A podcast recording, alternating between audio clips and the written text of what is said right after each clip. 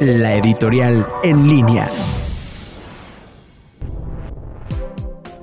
Nuevo modelo económico o simple distracción. Hace unos días, López Obrador dio a conocer un nuevo modelo económico a aplicar en México, el cual sustenta en su ensayo la nueva política económica en los tiempos del coronavirus, en el que vuelve a culpar al neoliberalismo de los problemas que vive el mundo y nuestro país. En su ensayo se hacen afirmaciones como que la corrupción y el influyentismo ya se terminaron, que el robo de combustibles se redujo en un 95%.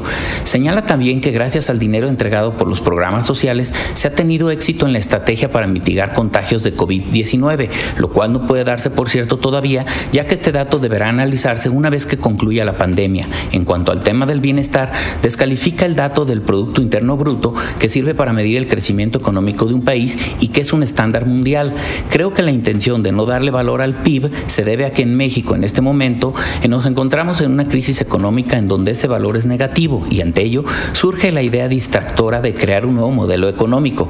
Ante ello, resulta aplicable la frase de William Thomson Kelvin que dice, lo que no se define no se puede medir, lo que no se mide no se puede mejorar, lo que no se mejora se degrada siempre. Soy Vicente Esqueda y nos escuchamos la próxima.